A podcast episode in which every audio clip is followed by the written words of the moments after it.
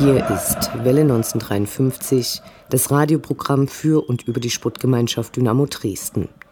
Noch weiß keiner, wohin die Reise gehen wird. Das Transferfenster ist noch einige Tage geöffnet. Dynamos jüngster Ehrenspielführer Ulf Kürsten verstieg sich bei Twitter sogar zu der Ansage, dass Dynamo mit diesen Verstärkungen ein Aufstiegskandidat wäre, was aber natürlich dadurch relativiert wird, dass andere Vereine ganz andere Budgets haben. Bisher stehen zwei Spiele in der noch jungen Saison, ein siegreiches Heimspiel und ein ernüchterndes Auswärtsspiel. Cheftrainer Uwe Neuhaus steht derweil mal wieder oder immer noch in der Kritik. Über die Taktik wird diskutiert, als ob es keinen Morgen gäbe. Am Sonnabend tritt Dynamo in der ersten Runde des DFB-Pokals in Lotte gegen den SV Rödinghausen an. Wir sind gespannt, wie diese eigentlich einfache, aber leicht zu unterschätzende Aufgabe auf dem Weg zum Europapokal gemeistert wird. Auch abseits des Spielfeldes war eine ganze Menge los. All dies und mehr jetzt in der 82. Ausgabe von Welle 1953. Mein Name ist Anne Vidal, sportfrei.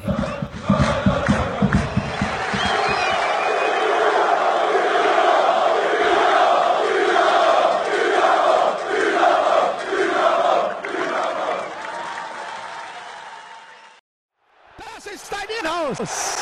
Kontermöglichkeit. Schnetzler, Schnetzler alleine. Schnetzler muss das Tor machen.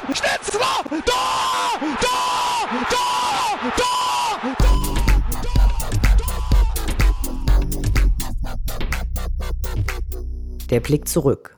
Was ist passiert? Was war großartig? Was hätte nicht geschehen dürfen? Infos zu den absolvierten Liga- und Pokalspielen.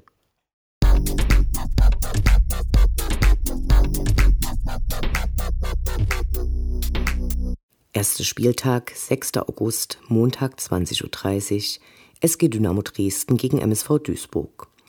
Endlich ging es wieder los.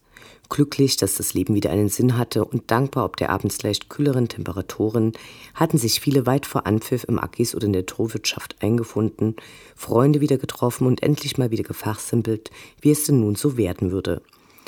Andernorts hatte es für die Fans wegen der großen Dämse Angebote gegeben, das Wasser preiswerter als sonst abzugeben, Sprühanlagen waren aufgebaut worden, bei Dynamo fiel das leider anders aus.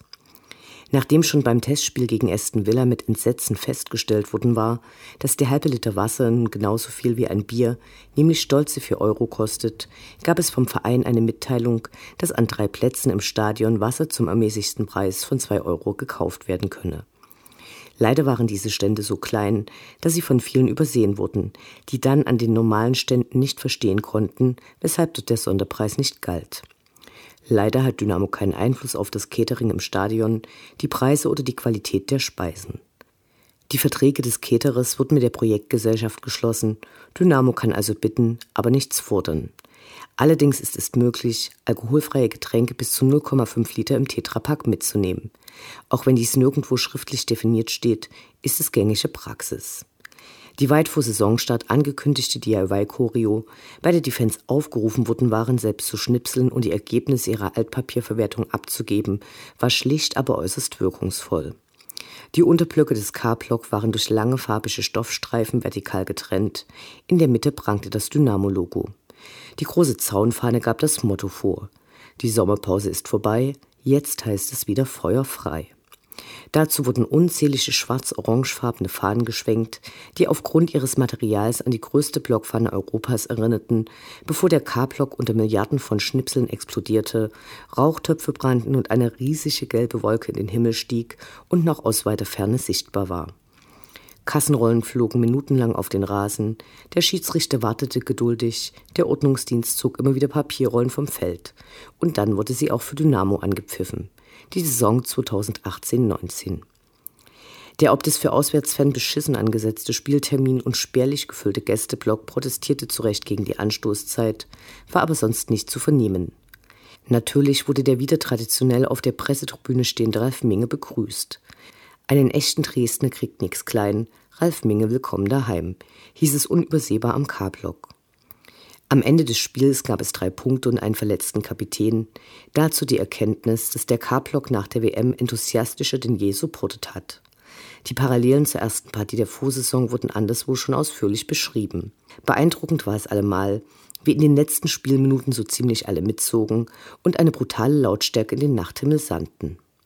Aus gut unterrichteten Quellen wurde gemeldet, dass der Sky-Kommentator des Spiels, Hansi Küpper, spät abends noch in der Neustadt verkehrte und mit einigen Dynamo-Fans ins Gespräch kam. Unklar ist noch, ob die zwischen Traversen und Spielfeldrand zusammengekehrten und in Müllsäcke gepackten Papiermassen direkt dem Altpapierhandel zugeführt wurden oder ob ein Bild davon dem DFB bei der Abschätzung seines Strafmaßes helfen wird.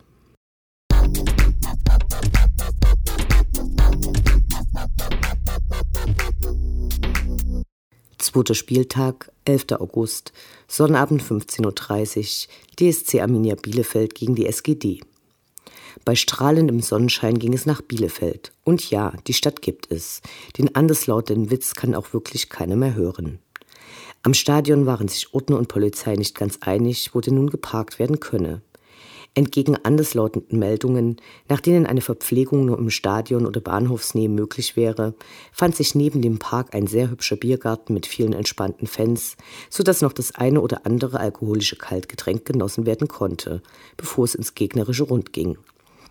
Am Einlass griffen die weiblichen Kontrolleure derart ausgiebig und heftig zu, dass die Brustuntersuchung bei der Gynäkologin ein schlechter Witz ist. Trotz Protesten wurde auch kräftig in den Schritt gegriffen. Über die Gründe können wir mutmaßen, aber klar ist, dass solche Übergriffe nicht tragbar sind. Im Gästestehblock fiel mal wieder auf, wie unglaublich mies dieser gelegen ist. Während im Dynamo-Stadion zwar eine mäßig witzige Werbung die Gästefans nach Hause schicken will, aber diese einen guten Blick aufs Feld haben, wurde auf der Alm der Stehblock mit Blick auf die Sitzgäste der langen Gerade angelegt und schließt bündig mit der Seitenbande ab. Der Soput war laut und gut, auch wenn es, was selten vorkommt, recht viel Platz gab. Auch diesmal wieder eine Folge schlechter Spieltagsansetzungen, denn an diesem Tag wurden in Sachsen die Erstklässler eingeschult. Das Geschehen auf dem Rasen ist schnell zusammengefasst. Arminia langten dann 15 Minuten für den Sieg. Gleich zweimal wurde Dynamos Verteidigung ausgespielt und vorgeführt. Dynamo war zumindest in der ersten Halbzeit einfach schlecht, bevor sie leider zu spät aufwachten, dann aber den Ausgleichstreffer nicht mehr schafften. Erklärungsversuche gab es eine ganze Menge, die reichen von einem noch nicht ganz eingespielten System und zu späten Systemwechsel, einer fast kompletten neuen Verteidigung, vergebenen Großchancen bis zur miesen Schiedsrichterleistung. Dazu kommt, dass Arminia nach dem überraschenden Schuldenschnitt niemanden abgeben musste und damit eine gut eingespielte Mannschaft hatte, die wie jedes Mal mit miesen kleinen Fouls zu stören wusste. Die anwesenden Dynamo-Fans bedankten sich dann trotzdem bei der Mannschaft. Wir sind gespannt, wie es am Wochenende weitergeht. Denn eigentlich heißt es ja, Auswärtsfahren muss sich wieder lohnen. Unendlich sind die Weiten des Universums der Sputtgemeinschaft Dynamo Dresden. Alles rund um die SGD.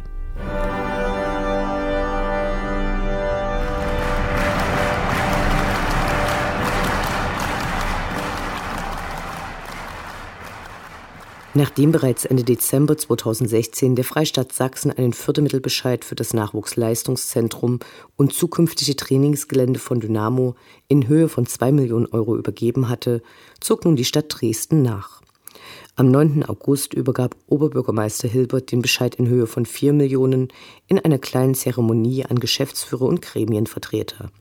Eine Woche vorher hatte es den offiziellen Baubeginn gegeben, nachdem im Sommer 12.000 Kubikmeter Erde ausgehoben wurden, um den Hochwasserschutz zu gewährleisten und ein Bereich mit Steinhaufen für die Eidechsen sowie ein See für die Umsiedlung der Wechselkröten entstand.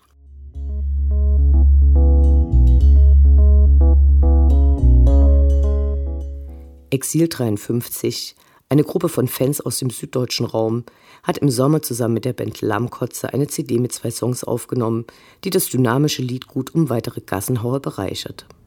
Der Name der Band klingt etwas sperrig. Dabei werden 50 Prozent der Erlöse an das Solidaritätskomitee Dynamo gespendet. Ergattern kann man eine der 1000 gefrästen Scheiben im Planet 44, aber auch am OD-Stand hinter dem K-Block. Zusätzlich haben sie noch ein ganz hübsches Video gedreht. Wir finden eine schöne Aktion. Während die Unterstützung für die 28 von Ermittlungen im Zusammenhang mit dem Karlsruhe-Spiel also weiter anhält, verschickt nun die Dresdner Polizei Vorladungen in größerer Zahl. Wer einen solchen Brief erhalten hat, meldet sich am besten gleich per E-Mail bei der schwarz-gelben Hilfe. Zu euren Rechten als Beschuldigter und der Frage, ob man als Beschuldigter der Einladung der Polizei folgen muss, findet ihr auf der Seite der schwarz-gelben Hilfe nützliche Links.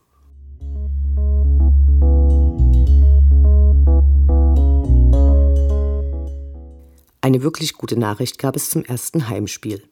Die kompetenten und leidenschaftlichen Moderatoren des Blindenradios sind nun nicht mehr nur auf den acht dafür eigens ausgestatteten Plätzen für Fans mit Sehbehinderung hörbar, sondern für alle im Dynamo-Stadion auf der UKW-Frequenz 96,4.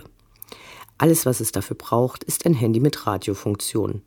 Es können auch kleine Radiogeräte ausgeliehen werden, hierfür ist aber eine Voranmeldung erforderlich. Wir können euch nur empfehlen, euch mal ein Spiel mit dieser akustischen Untermalung anzuschauen. Das schlägt alles, was ihr je als Fernsehkommentar ertragen musstet, mit Fachkompetenz, inklusive Leid und Freude. Eine schöne Sache, die es ab dem Heidenheim-Spiel geben wird.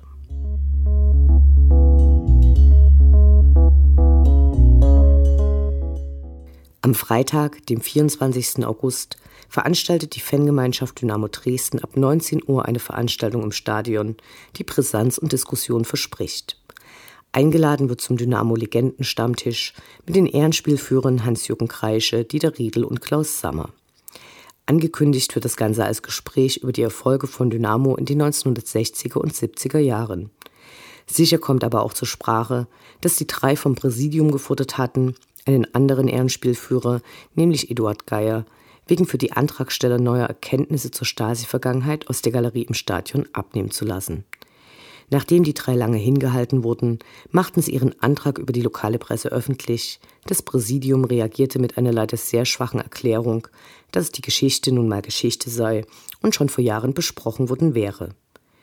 Dass dies auf wenig Verständnis trifft, wenn gerade eine Aufarbeitung gefordert wird, hätte eigentlich klar sein müssen aus Vereinssicht sicher auch sehr unsensibel, wenn man überlegt, dass es unter der großen Anzahl von Mitgliedern nicht nur die Antragsteller geben wird, die in der DDR Probleme mit der Stasi hatten. Unter den Fans gab es wilde Diskussionen, Standpunkte reichten dabei von kein Verständnis, dass Unruhe in den Verein gebracht wird, über Ede Geier hat da wirklich nichts zu suchen, bis hin zu jetzt ist vielleicht wirklich die Zeit gekommen für eine Aufarbeitung. Dem Ehrenrat gelang dann, was man sich vom Präsidium gewünscht hätte, nämlich eine Einigung. Der Verein entschuldigte sich und erkannte die Wichtigkeit einer Aufarbeitung an. Im Anhang zur Pressemitteilung des Ehrenrates forderten Hans-Jürgen Kreische, Dieter Riedel und Klaus Sammer, aus unserer Sicht wirklich erforderlich, eine Festlegung von Kriterien für Ehrenspielführer.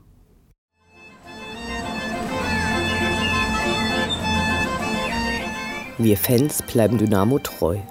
Doch die im Trikot kommen und gehen und die in den Anzügen sowieso. Wir schauen zu, wie sich das Personalkarussell bei der SGD munter dreht. Einen Tag nach dem ersten Heimspiel wurden viele Dynamo-Fans von der Nachricht geschockt, dass Pagotes droht ab sofort in den Schacht wechselt. Am Abend zuvor hat er nicht im Kader gestanden. Nachvollziehbar ist es insofern, dass er sich mehr Einsatzzeiten wünscht, die er in Dresden nicht bekommen hätte. Nach seiner langen Verletzungspause war ihm bei den wenigen verbliebenen Spielen kein Tor gelungen. Im Vorjahr waren es auch nur vier. Wir denken gerne an die Aufstiegssaison zurück, in der Paco Testrot immerhin 18 Buden in Liga 3 machte, aber Spieler kommen und gehen. Ausrufezeichen! Ausrufezeichen!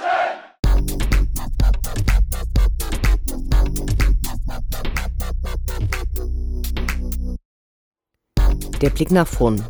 Die nächsten Spiele, die nächsten Termine. Hoffnung und Zuversicht. Niederlage oder Ufter.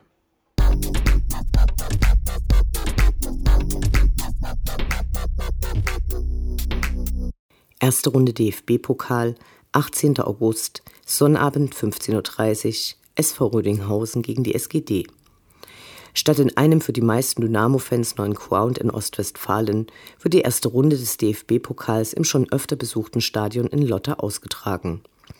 Die Favoritenrolle dürfte aufgrund der unterschiedlichen Liga-Zugehörigkeit klar sein. Allerdings sollte die in der Regionalliga West spielende Wien 11 nicht unterschätzt werden.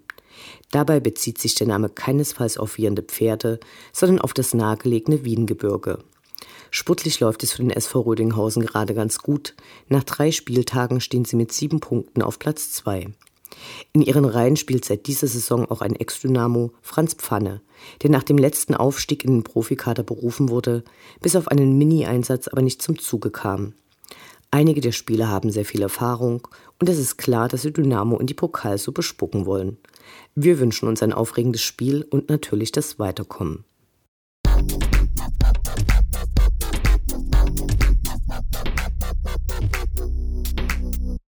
Dritter Spieltag, 26. August, Sonntag 13.30 Uhr, SGD gegen den 1. FC Heidenheim 1846.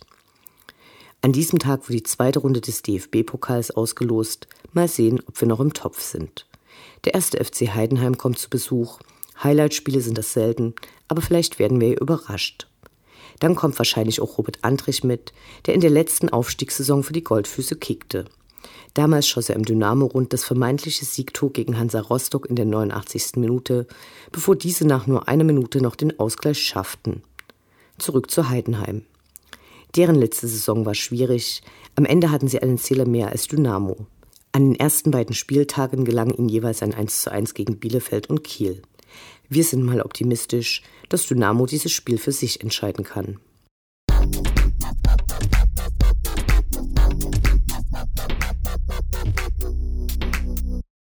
Vierter Spieltag, 1. September, Sonnabend 13 Uhr, SG Dynamo Dresden gegen den Hamburger SV. Endlich steht eines der Spiele an, auf das alle gespannt warten, seitdem klar ist, dass der Hamburger SV in mindestens dieser Spielzeit in der zweiten Liga spielen wird. Ihr Auftaktspiel verloren sie geradezu spektakulär mit 0 zu 3 gegen Holstein Kiel. In Sandhausen schafften sie dann den umgehenden Ausgleich ihrer Torbilanz. Gegen Dynamo gab es die letzte Begegnung 2003, als der HSV Dynamo gleich in der ersten Pokalrunde rauswarf. Zu Bundesliga-Zeiten war die Bilanz ausgeglichen. Fünf Unentschieden, zwei Niederlagen und ein Sieg für Dynamo. Wir sind gespannt, was die Fans bei der Vereine auf den Rängen zeigen werden. Bei den Gästefans ist das schon ziemlich klar.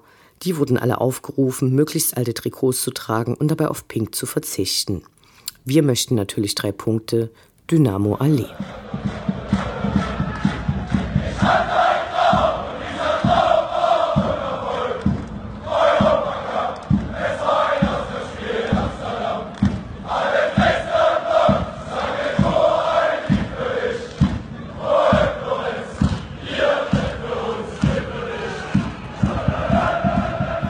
Das war Welle 1953, das Programm für und über die Sportgemeinschaft Dynamo Dresden. Eine neue Sendung über die SGD, uns, die Fans und alle Neuch- und Widrigkeiten auf dem Weg zum Europapokal gibt es in zwei Wochen bei Coloradio und zum Nachhören im Internet auf welle1953.net als Podcast, den ihr selbstverständlich abonnieren könnt, um keine Sendung zu verpassen. Mein Name ist Anne Vidal. Auf Wiederhören. Bis zum nächsten Mal.